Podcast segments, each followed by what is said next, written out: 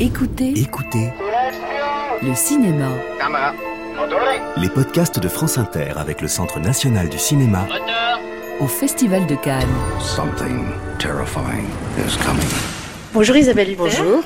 Dans le film C'est le dernier été, vous jouez euh, une actrice qui est condamnée par la maladie. Ce qui est le plus important à ce moment-là dans le film, c'est qu'elle soit entourée des siens, mais pas que. Comment vous avez envisagé ce rôle? Je ne l'ai pas vraiment envisagé, ce rôle.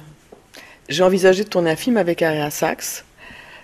J'ai envisagé euh, de me laisser euh, porter euh, dans cette aventure. C'est un film très particulier, je trouve, pour moi comme actrice et aussi comme spectatrice, parce que c'est un film où j'ai appris beaucoup de choses en le découvrant. que j'avais absolument pas mesuré quand je le jouais, je le pressentais, je sentais bien qu'on allait vers quelque chose, mais j'avais tellement le sentiment de rien jouer, car au fond, euh, c'est aussi ce qu'il demande aux acteurs à Erasa, qu'il a une relation vraiment particulière aux acteurs. Il demande vraiment qu'ils euh, soient débarrassés de toutes les scories ou toutes les, les béquilles qui sont pas forcément des béquilles, qui sont parfois les, ingrédients qui, constituent un personnage. Euh, très très vite, il m'a fait comprendre qu'il voulait pas d'ironie, pas de second degré, là où éventuellement j'aurais pu en mettre, parce qu'il y a parfois des moments drôles, mais les moments drôles se suffisent à eux-mêmes. Il n'a pas besoin de les indiquer, il n'a pas besoin que les acteurs les indiquent, il a rien, et c'est assez extraordinaire comme il, euh, il ne se repose sur rien, et c'est un film qui dit rien et qui dit tout. Et ça, par contre, ça je le sentais, mais de sorte que j'avais vraiment l'impression de rien faire. Des bonnes vacances pour moi. Au Portugal, à Sintra, dans un paysage sublime, qu'il utilise à merveille, qu'il utilise vraiment dans toute sa, dans ce drame, parce qu'il y a quelque chose de, de dramatique dans cette nature, d'assez menaçant, très beau, très apaisante, mais très menaçante aussi parfois. Il n'y a pas de pathos et en même temps on a vraiment l'impression que quelque part elle est libérée, c'est-à-dire que tout est très beau, l'instant est, est- est bien choisi avec sa famille, la nature est magnifique, elle est sublime. C'est assez rare cette manière d'aborder euh, ce sujet-là. Ah euh, oui, ça c'est le moins qu'on puisse dire. Oui, il y a, on a l'impression d'une grande sérénité, d'un grand courage, admirable. C'est aussi, euh, ça me fait penser à ces personnages tragiques. Enfin, c'est presque c'est Antigone hein, dans la manière qu'elle a de d'aller vers la mort. Euh, Il y a, quelque chose, y a, y a ça, je trouve, dans le film d'Aira Sachs. Mais encore une fois, je, me le suis dit quand, j'ai vu le film, j'ai pu le, le formuler de cette manière. C'est évidemment pas quelque chose que je me suis dit pendant que je le tournais, parce qu'au contraire, lui, ce qu'il euh, demandait, c'est le, encore une fois, le plus de simplicité possible. C'est un film qui n'est jamais mélodramatique, qui n'est jamais sentimental, qui est parfois extrêmement émouvant. Enfin, je, trouve quand même, euh, étant donné le, le sujet.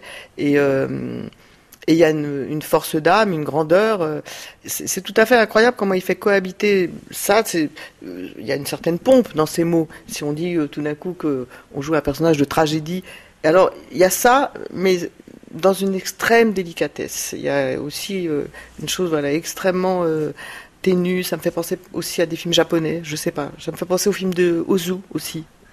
Vous êtes dans ce qu'on pourrait appeler une euh, séquence américaine. Vous avez travaillé avec euh, plusieurs metteurs en scène, plusieurs réalisateurs américains. Euh, Qu'est-ce qui vous intéresse dans le regard qu'ils portent sur le monde et dans le regard qu'ils portent sur vous? Ben, en vérité, je suis dans une séquence américaine, mais irlandaise aussi, parce que je viens de faire un film avec Neil Jordan, qui est irlandais, qui sort très très prochainement. Ça n'a rien à voir, c'est un film de genre avec un, où je joue un, un- un horrible personnage. Ils ont chacun, euh, voilà, un monde qui les habite, qu'ils habitent, et ils sont, ils pourraient être autre chose. Vous parliez du rôle que vous jouez dans Greta, euh, le rôle de Frankie. Évidemment, euh, tous les deux sont très différents, mais on a l'impression euh, qu'il propose des facettes de vous qu'on n'a jamais vues au- aussi profondément. Ah, dans Frankie, euh, d'une manière très surprenante, oui. Ça m'a donné le sentiment de ce que j'étais dans les films de Godard. Ça m'a rappelé, ça m'a ramené à, ces, à ça. Ça m'a ramené à Sauf qui peut la vie, un peu passion aussi.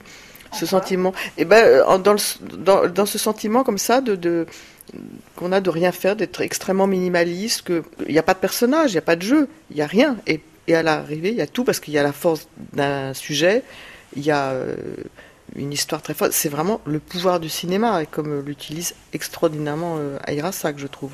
Il faut faire confiance à ce pouvoir du cinéma parce que ça, c'est quelque chose que j'ai, encore une fois, que j'ai observé dans les films de Godard, dans d'autres films. C'est tout d'un coup qu'on a le sentiment que il y a cette force tellement euh, extraordinaire du cinéma. Alors du coup, qui peut un rayon de soleil, euh, un bout de montagne, euh, une silhouette qui marche, et puis une histoire qu'on nous raconte, et ça suffit au fond pour raconter tellement de choses aux spectateurs. Ça suffit, on n'a pas besoin d'autre chose. Une question juste au théâtre, vous jouez en ce moment Marie Stewart avec Robert Wilson. Oui. Ce n'est pas la première fois que vous incarnez ce personnage. En, quoi vous le trouvez différent, peut-être plus politique, plus personnel, et le fait d'être seul en scène aussi? Alors avant toute chose, comme la plupart de ce que je fais, c'est surtout l'idée de retravailler avec Bob Wilson qui, euh, euh, qui me plaisait dans cette aventure. Et il se trouve que c'est un monologue sur la vie de Marie-Histoire, écrit par Daryl Pickney, qui avait lui fait l'adaptation de Orlando, au moment où j'avais fait Orlando avec Bob Wilson. Et c'est vrai que je l'avais joué au Théâtre National de Londres, mais j'avais joué la version de, de Schiller où Schiller imagine, imagine cette rencontre entre Elisabeth et Marie-Histoire, alors qu'elles ne se sont jamais rencontrées. Mais commençant à jouer le spectacle de, Bob Wilson, oui, je mesure à quel point euh, Bob Wilson nous, nous, nous, donne accès à sa euh, à son courage là aussi, euh, à sa légèreté.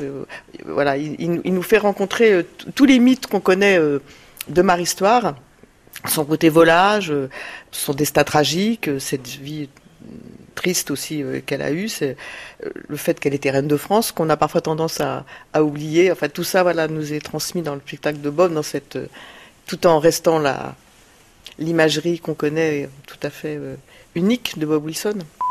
Écoutez. Excuse me, we're closed. Écoutez. Le cinéma. Les podcasts de France Inter avec le Centre national du cinéma. Toute l'actualité du Festival de Cannes. Les grands débats du cinéma avec le CNC. Les masterclass du festival. Et les archives de France Inter.